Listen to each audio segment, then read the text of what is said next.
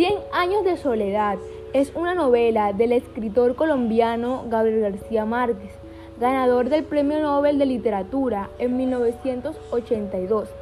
Es considerada una obra maestra de la literatura hispanoamericana y universal, así como una de las obras más traducidas y leídas en español.